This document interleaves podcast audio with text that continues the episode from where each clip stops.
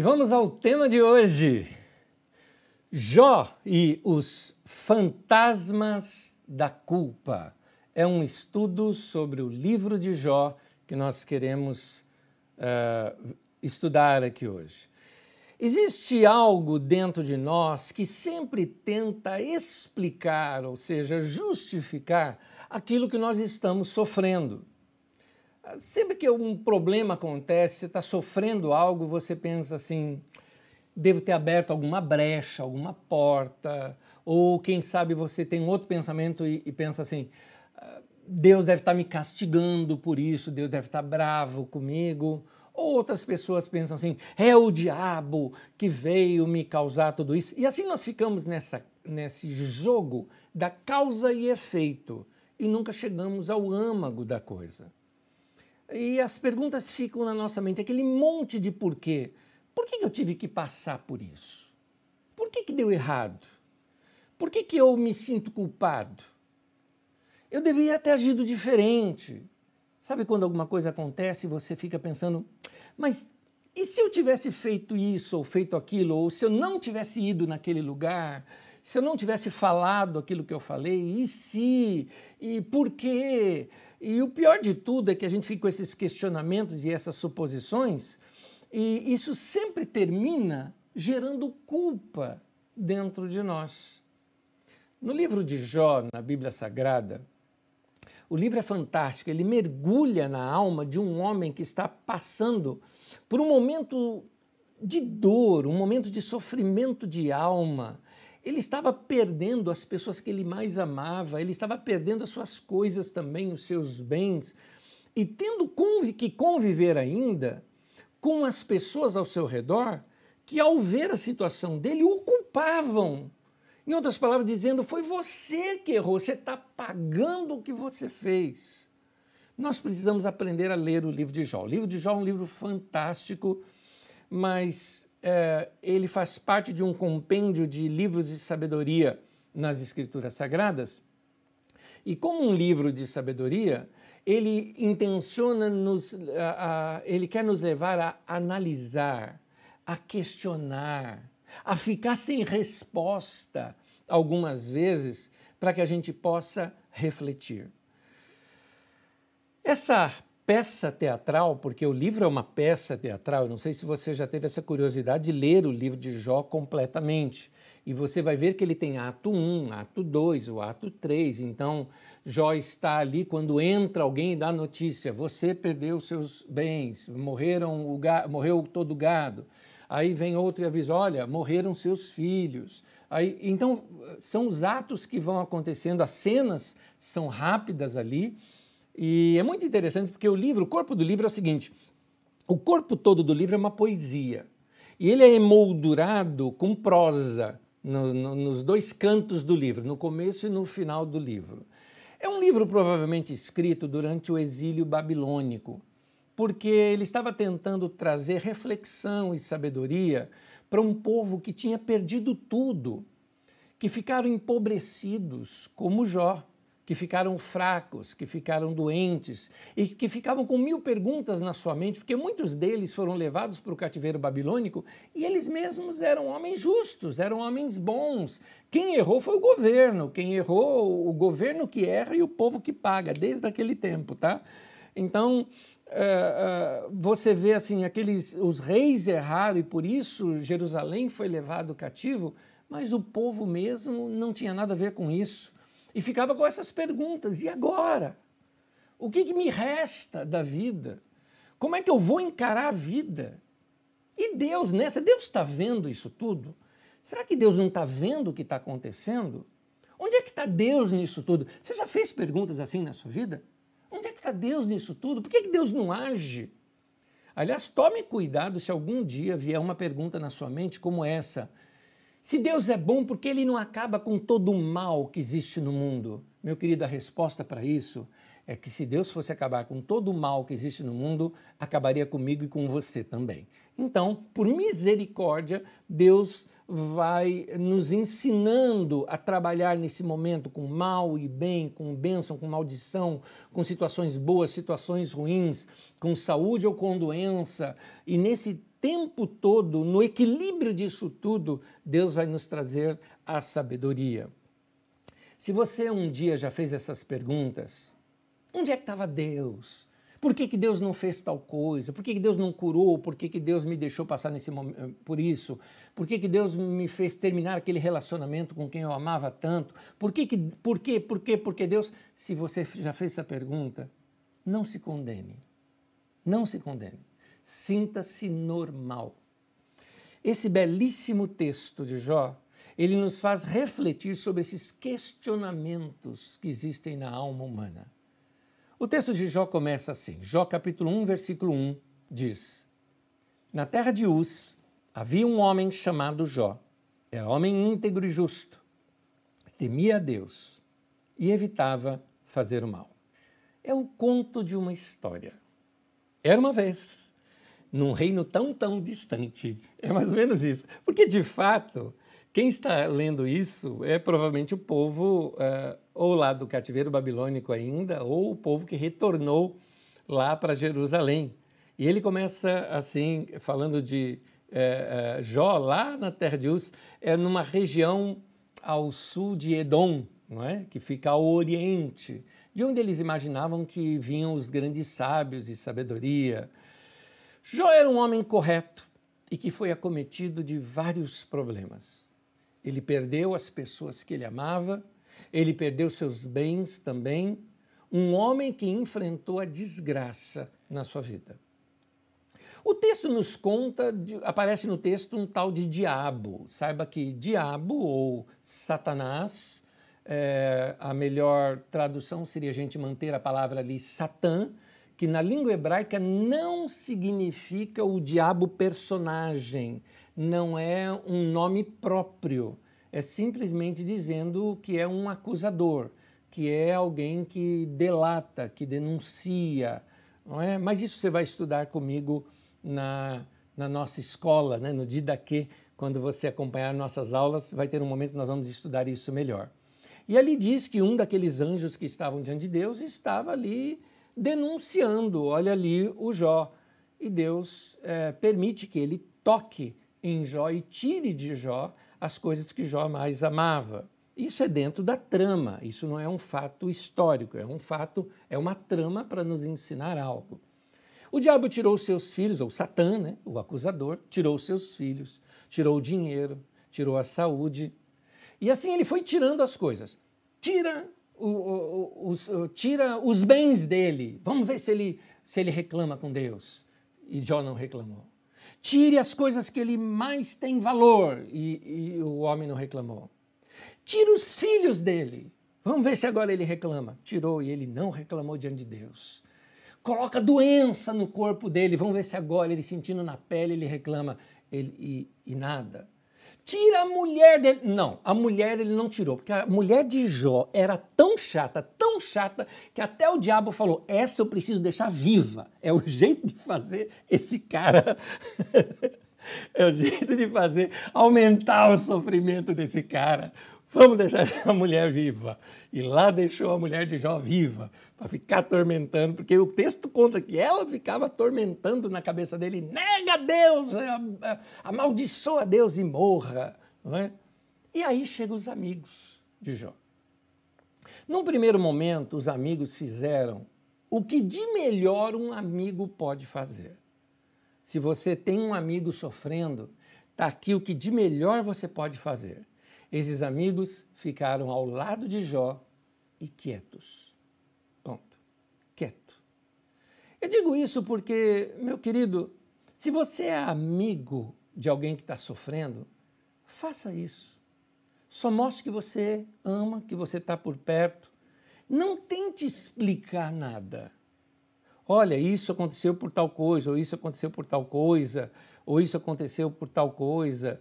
É, é, nada, porque não tente explicar. Não tente explicar o que você não consegue explicar.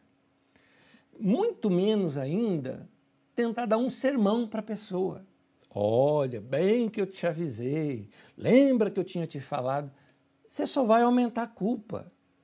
Pior ainda são aquelas pessoas que querem consolar alguém contando um sofrimento que é pior do que o dele. Ei, meu filho, tem, tem uma outra pessoa que passou um negócio pior do que o que você está passando. Ou às vezes se colocar como, uma, como um exemplo pior ainda. Por exemplo, você vai visitar um doente, o cara está lá doente, ah, eu estou com uma coisa, Ei, eu enfrentei uma coisa pior do que essa. Meu querido, isso não consola. Faça o que aqueles amigos fizeram no começo. Ficaram quietos. Tem que estar junto. É de presença que precisa. Mas esses amigos não aguentaram ficar quieto muito tempo e cometeram todos esses erros que eu disse aqui para você não cometer. Zofar, um dos amigos de Jó, os amigos de Jó eram o Zofar, o Bildade e o Elifaz.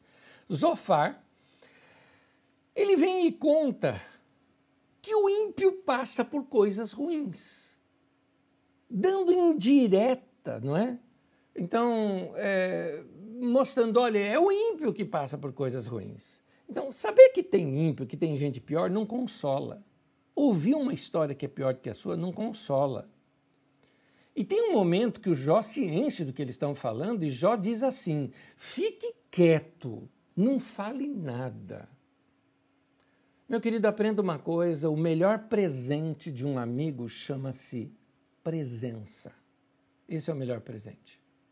Eu sei que nós estamos num momento de confinamento onde essa presença não consegue ser uma presença física, mas um telefonema para a pessoa ouvir a sua voz, um recado que você manda pelas redes sociais com a sua voz, um texto que você escreve para a pessoa, de alguma forma que a pessoa perceba: eu estou na mente do outro, eu estou pensando na outra pessoa. Não tem coisa mais confortadora e consoladora do que você receber um recadinho de alguém dizendo: Eu estava pensando em você, ou eu estava orando por você. É, tem uma lição que eu aprendi com os meus irmãos moçambicanos. Que lição, gente! Muito interessante. Eu, eu estava conversando com um dos meus amigos moçambicanos e, e ele me disse o seguinte: falou, Anésio, vocês brasileiros falam muito, né? É interessante a gente ver a nossa cultura de fora, né? A gente acha que nós somos calorosos, que a gente abraça, que a gente está junto, que a gente conversa, mas outras culturas veem isso de uma maneira diferente. É, ele contava o seguinte: é porque quando eu estive com os brasileiros, o tempo todo o brasileiro ficava, e aí, conta. E ele falava, eu não tinha o que contar, eu não sabia o que falar. Eu me lembro uma vez, eu estava em Moçambique, quando eu recebi uma visita, onde eu estava hospedado, de alguns pastores moçambicanos, e eles falaram: Nós vamos aí para estarmos juntos. falei: Está bem, estarmos juntos, que bom. Vieram, se sentaram na sala e ficaram. E eu fiquei ali, sabe, olhando é, e puxando assunto. E eles respondiam basicamente o que eu perguntava eu não estava percebendo o quanto eu estava sendo talvez até irritante para aqueles irmãos. Eu que não estava percebendo isso. Depois é que eu aprendi. Ele falou: não, a gente só queria estar perto. Só a presença um do outro, estar perto um do outro, já basta. Porque às vezes as nossas palavras ficam vazias diante de algumas situações. É muito interessante. É, os, os amigos de Jó estavam quietos e estavam confortando ele com aquela quietude. Mas aí resolveram falar. E foi aí que eles estragaram tudo. O primeiro deles aqui é o Elifaz. Elifaz, ele fala assim, lá em Jó 4,7, ele fala, qual foi o inocente que chegou a perecer? Ele fala, semeou maldade. Então, o que ele está querendo defender é o seguinte: você já viu um inocente perecendo? E Jó está falando, não, mas eu sou inocente e eu estou perecendo. Hum. Você já viu o justo sofrer? Se você está sofrendo, então é porque você fez algo errado. É por isso que você está sofrendo. Olha que. É quase que diabólica essa trama por detrás. Jogando uma culpa no Jó que ele não tinha. Está dizendo assim: culpa é sua. Se você está sofrendo, você fez algo sim. Note que para eles, na mentalidade deles, na teologia deles, na maneira como eles viam a Deus, Deus é um Deus retributivo. Eles não entendem sobre graça nem misericórdia. Uh, se sua vida está uma desgraça, é porque você está fazendo, uh, você está recebendo o que você merece. E o Jó contrapõe isso lá em 6,24. Ele fala: Me mostre onde eu errei. E ninguém sabia mostrar os erros de Jó. O outro amigo, Bildade, fala o seguinte: Tá bom, você não errou, né? Você disse que você fez tudo certinho e está recebendo este mal na tua vida. Então você está dizendo que a culpa é de Deus? É isso que você está dizendo? O que você está dizendo é que é, Deus é que é o culpado disso tudo? É isso que você está dizendo? Então, uh, o que o Bildade fala é o seguinte: seus filhos morreram, sabe por quê? Porque eles eram maus. Foi Deus que matou, porque eles eram maus e você que não sabe disso. De alguma forma, eles estão querendo mostrar um fator de causa e efeito. E um detalhe, pintando uma imagem de Deus, que Deus não é assim. Veio o terceiro, Zofar. E o Zofar começa a dizer assim: não, o Jó está falando demais. E o Jó redargue com isso, lá em Jó 12, mais ou menos no versículo 5, ele fala assim: é, quem está bem despreza a desgraça. Interessante esse texto, né? Ele, ele fala assim: quem está bem despreza quem está numa vida desgraçada. É por isso que eu, às vezes me choca algumas palavras, como palavras de, de, um, de um líder de uma grande empresa de investimentos aqui no Brasil, que disse recentemente: não, a curva eh, da doença no Brasil já mudou. Na classe média e na classe alta, nós não estamos tendo, mas em outras palavras, que os pobres morram, que se desgracem. Porque o que vale é que a classe média alta, que aqui investe na empresa de investimento deles, né? Então, é, esses aí estão ficando bem, a gente não tem que se preocupar, então tem que voltar à economia. Tá igual outras pessoas que falam isso, né? Principalmente donos de grandes empresas, né? Tem que mobilizar a economia, que vai morrer alguns, né? O que, que são 8 mil velhinhos que morram, né? Como disse um outro. Quem está bem despreza a desgraça. É o que Jó diz. Jó está dizendo o seguinte: vocês estão se julgando os mais sábios só porque o doente aqui sou eu. Por isso que vocês estão se julgando os tais. Quem está passando desgraça não tem sabedoria, só tem sabedoria quem está bem na vida. Quem está passando desgraça não tem nada o que ensinar, é só quem está bem que tem alguma coisa para ensinar. Jó insistia a dizer, gente, eu sou inocente. Mas eles diziam, não pode ser. Se fosse inocente, isso não teria acontecido com você. Vocês percebem? Vocês percebem que uma ideia errada de Deus e uma ideia de teologia errada, essa teologia retributiva, não é? Essa teologia de paga, recebe, fez, está de volta, é, é, é, é, uma, é uma atitude sem misericórdia. Você percebe que quando a cabeça dessa pessoa se enche de algumas ideias, é, é, é, é as ideias dela não fecham os olhos, cegam os olhos dessa pessoa para o amor e para a misericórdia, quando a ideologia de uma pessoa se torna maior do que o seu amor ao ser humano, este se torna carrasco do outro. Gente assim coloca pessoas dentro do quadradinho do seu pensamento e manda um monte de gente para a fogueira mata a pessoa, joga para o diabo, exclui, excomunga. Tudo porque não se adaptou àquele quadradinho do seu pensamento. Eu vou repetir. Quando a ideologia de uma pessoa se torna maior do que o seu amor ao ser humano, esse se torna o carrasco do outro. Tudo isso porque não se adaptou ao quadradinho do pensamento daquela pessoa. E Jó era inocente. Deus disse que Jó era irrepreensível lá em Jó capítulo 2, versículo 3. Gente, pior do que sofrer é o abandono dos amigos. Eu diria assim, os ex-ricos que o digam. Eu conversei com gente que já teve muito dinheiro e que perdeu dinheiro. Ele falou: interessante, junto com o dinheiro foram-se embora os amigos.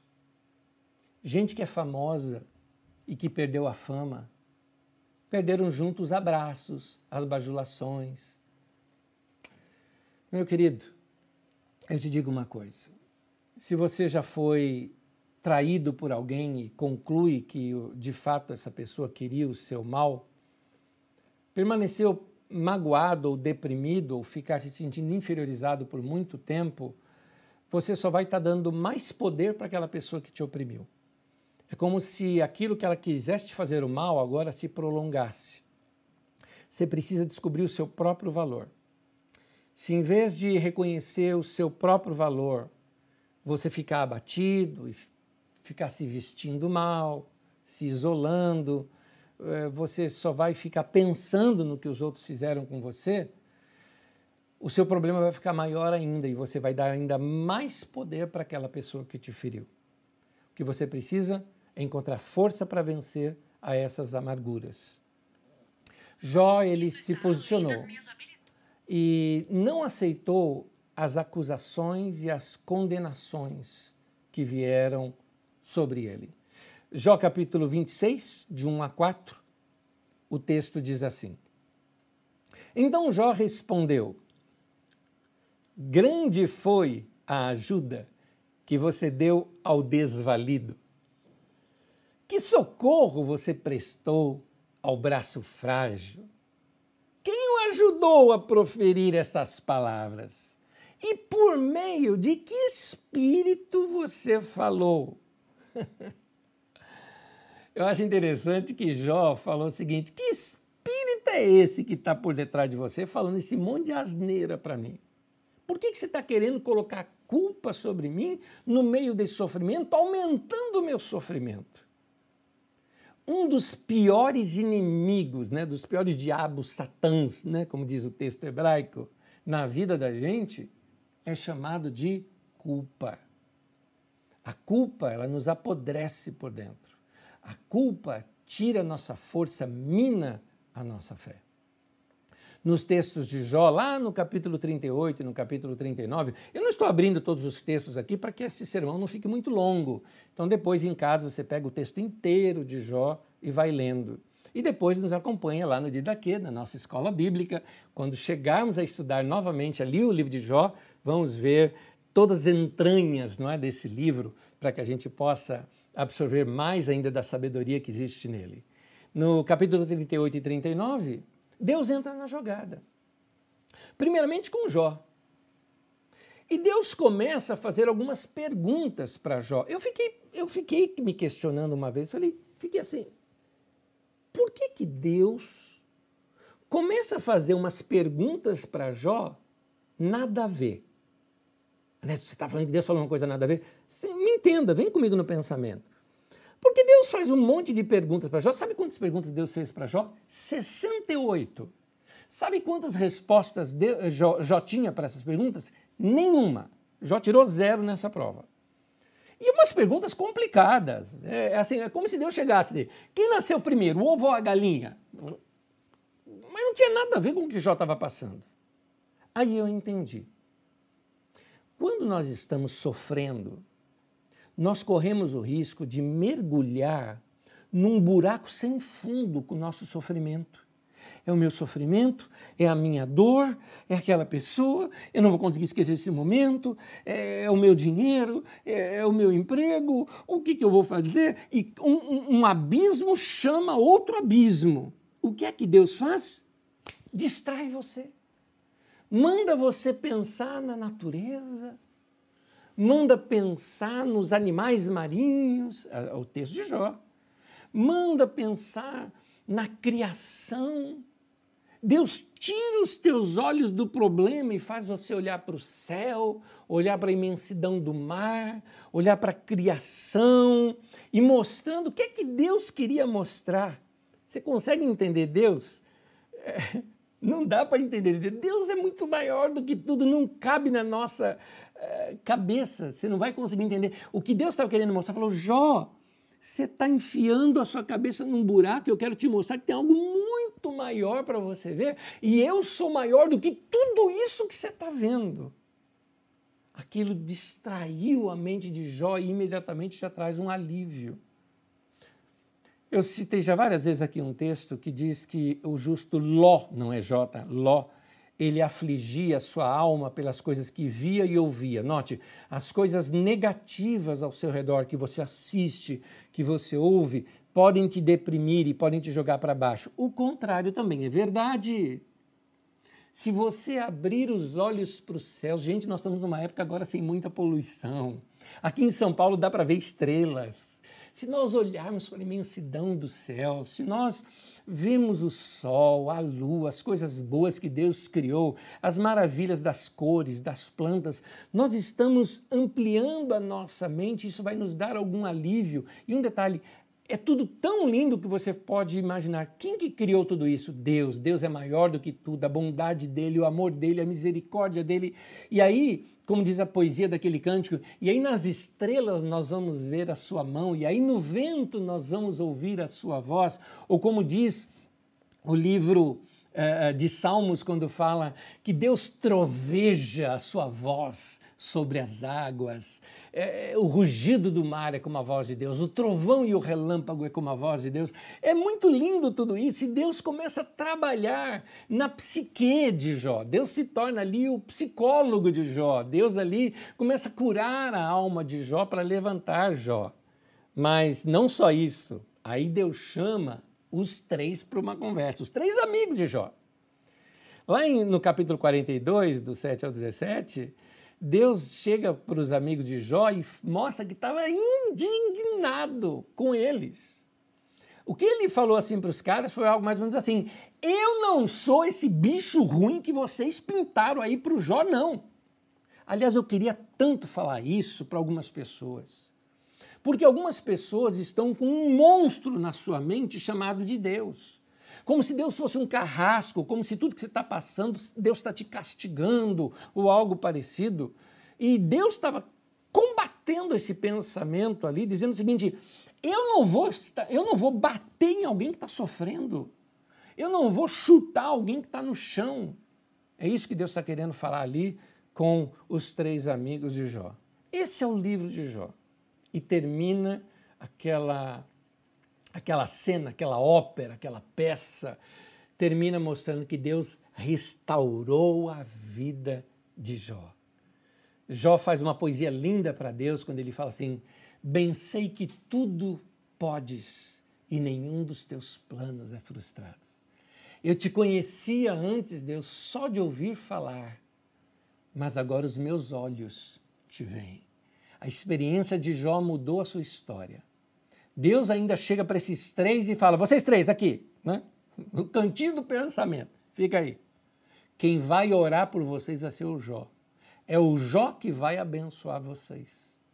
E diz a Bíblia que quando Jó orou pelos seus amigos, Deus restaurou a sorte dele. E a vida de Jó começou a ser completamente restaurada e termina os seus dias com filhos, filhas netos, bisnetos, sua riqueza de volta, sua saúde de volta e viveu muitos anos. E assim termina esse lindo livro de Jó. Essa é a história de Jó, essa é a história de Anésio, essa é a história de Eduardo, essa é a história sua, essa é história de cada um de nós, porque Deus nunca nos abandona, seja no sofrimento, seja em qualquer momento, ainda que muitas vozes temos no mundo, como diz em 1 Coríntios 14, e muito blá blá blá tem no mundo hoje, nos perturbando a alma, como diz em 1 Pedro, mas o nosso coração tem que estar voltado para Deus e que seja assim, depois de um tempo de sofrimento, que a gente possa dizer como Jó: Eu te conhecia de ouvir falar, mas agora os meus olhos te veem. Eu entendo o Senhor muito melhor do que eu compreendia antes. Eu tenho agora aqui algumas lições que eu queria tirar e extrair do texto e expor aqui para você. Por isso, nos temas de hoje, no tema de hoje que eu falo dos fantasmas, da culpa, eu queria te dar esse conselho para você não criar os fantasmas da culpa na, na sua alma. E olha que eu disse criar. E se é fantasma, é imaginatório, é imaginativo. É isso, você que está vendo coisas. Porque, por que, que isso acontece? Por causa do seguinte: pior do que sofrer é tentar explicar o sofrimento. Gente querida, tem coisa que não tem explicação. Deus disse isso para o Jó.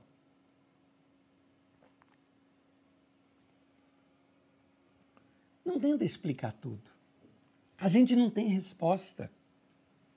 Frases irônicas nesse tempo, durante a tragédia, só machucam mais a gente. Quem está passando, não é o caso de Jó aqui, tá? Não é o caso de Jó. Mas se alguém está passando consequência das besteiras que fez, vamos imaginar, por exemplo, alguém que chegou assim e falou: Ah, eu vou sair desse trabalho e saiu sem pensar, sem bolar e hoje está apertado financeiramente.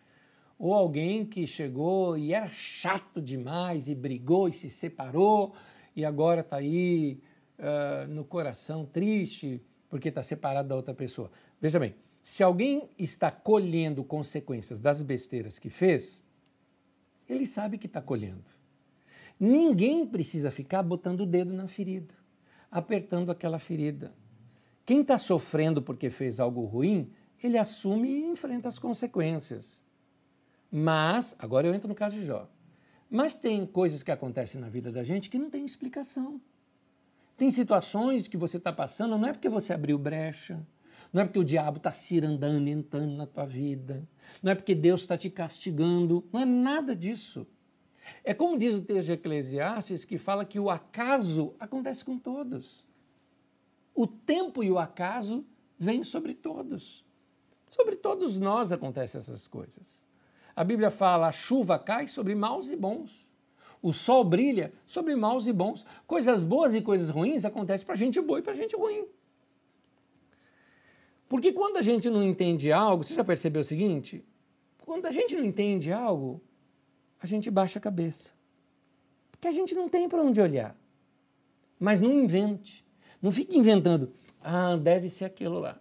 Ah, deve ser tal coisa. Não, não tenta, não crie fantasmas da culpa. Não tente explicar o sofrimento. Meu conselho para você? Corra para Deus. Faz o que Jó fez culpa é a gente tentar compensar ou pagar um erro. É aquela história, você não tem culpa, aconteceu, mas você quer arrumar uma culpa para dizer, tá, então eu estou pagando, vou ficar quites com isso, aí eu vou sair bem. Não, você não está entendendo. Ó, pior do que sofrer é se penitenciar com o sentimento da culpa. Talvez você acha que você tenha que pagar algo, mas querido, você não tem que pagar nada. A culpa é como se fosse uma compensação pelo nosso erro, mas não é. Meu querido irmão, a única compensação para o nosso erro, a única coisa que pode pagar pelo nosso erro é você aceitar aceitar pela fé a graça, o poder e a misericórdia de Deus que foi manifesta para nós através do seu Filho Jesus, quando lá na cruz do Calvário entregou a sua vida por nós e derramou o seu sangue por nós. É por isso que nós usamos a expressão: o sangue de Jesus perdoa, o sangue de Jesus purifica a nossa mente, a nossa alma da culpa, do pecado. É o sangue de Jesus que mostra e demonstra esse amor e esse perdão de Deus por nós. E como é que eu uh, usufruo disso? Pela fé, apenas acredite, apenas aceite esse perdão de Deus na sua vida e deixe Deus te dar da sua paz para você. Amém, querido? Outra coisa que você pode fazer, é uma outra lição que eu tiro do texto, e a última aqui, busque por socorro no lugar certo. Porque pior do que sofrer é sofrer e não ter onde buscar socorro. Mas você tem. Você tem onde buscar socorro. E aqui eu recorro à leitura de alguns textos bíblicos, eu começo no Salmos, um salmo de Davi, no capítulo 46, de 1 a 7, diz assim: Deus é o nosso refúgio e fortaleza, um socorro bem presente na hora da angústia. Portanto, não temeremos, ainda que a terra se transtorne e os montes se abalem nos seios dos mares. Aqui ele está falando de multidões contra ele. Ainda que águas tumultuem e espumejem e na sua fúria os montes estremeçam, há um rio, cujas correntes das águas alegram a cidade de Deus, o santuário das moradas do Altíssimo. O Senhor dos exércitos está conosco, o Deus de Jacó é o nosso refúgio. Davi estava num emboleiro, né? Davi estava passando um turbilhão de coisas na sua vida e ele não tinha culpa. Davi era um moço que se dispôs ali, foi levar lanche para os seus irmãos. E aí fica sabendo de um gigante que estava todo mundo com medo. Ele falou: esse cara eu mato. Ele era treinado lá na funda dele, no estilingue dele, acostumado a tirar em coisas bem longe. Ele falou: com um testão daquele lá é fácil acertar. Foi lá e derrotou o gigante. Virou líder do exército. E aí o Saul, que era o rei na época, coloca o Davi na frente do exército e o pessoal amou o Davi, que é o jovenzinho que vem, que lidera exército, que é guerreiro. E assim vai acontecendo. Só que aí o Saul começa a ficar com ciúmes. Davi está voltando um dia de uma batalha vitoriosa. As moças saem para cantar e para fazer danças e tudo mais, não é? E dizendo: é, Saul matou milhares, mas Davi os seus dez milhares. E o Saul, um, ficou com inveja. Aí começou a perseguir o Davi. E aí queria matar o Davi, e aí pôs o exército dele para matar o Davi, o Davi teve que fugir sem culpa alguma. E é nesse momento em que Davi, imagino ele fugindo sozinho de um exército todo, sobe num penhasco, está lá em cima e vê o exército do Saul passando lá embaixo. Talvez num momento em que o exército queria atacá-lo, mas ele estava lá em cima. Deus era para ele aquela rocha que estava livrando ele dos seus inimigos, separando até o exército chegar lá em cima, ele já tinha fugido. Deus era esse escudo, esse poder, essa fortaleza para ele, e Davi faz um salmo em cima disso. Mais um cântico, Salmo 18 diz assim: O Senhor é a minha rocha, é a minha fortaleza e o meu libertador. O meu Deus é o meu rochedo em quem me refugio. Ele é meu escudo, o poder que me salva, a minha torre alta. Clama ao Senhor, que é digno de louvor, e eu estou salvo dos meus inimigos. Meu irmão, minha irmã, você precisa correr para o Senhor. É o Salmo de número 121 que diz: De onde me virá o socorro? E ele mesmo responde: o meu socorro vem do Senhor. Ou como diz no Salmo de número 23, ainda que eu ande pelo vale, eu não vou temer mal algum, porque tu estás comigo. Meu querido, o que vale nessa hora é experimentar Deus. É isso que consola a gente. O que consola a gente, alguém fala, mas está um terror, eu não vejo pessoas, eu estou com saudade das pessoas, eu não aguento mais ficar em casa, a vida financeira está difícil, eu não sei que futuro a gente tem nesse país, o governo não sabe o que fazer. Pois é, meu querido, não confie no governo, não confie nos homens, não coloque neles a sua esperança. Como diz, eu olho meus olhos para os montes, para os poderosos, de onde vai me vir o socorro? o meu socorro vem é do Senhor que fez os montes, que fez os céus e a terra, Ele que está acima de tudo isso. É isso que nos consola.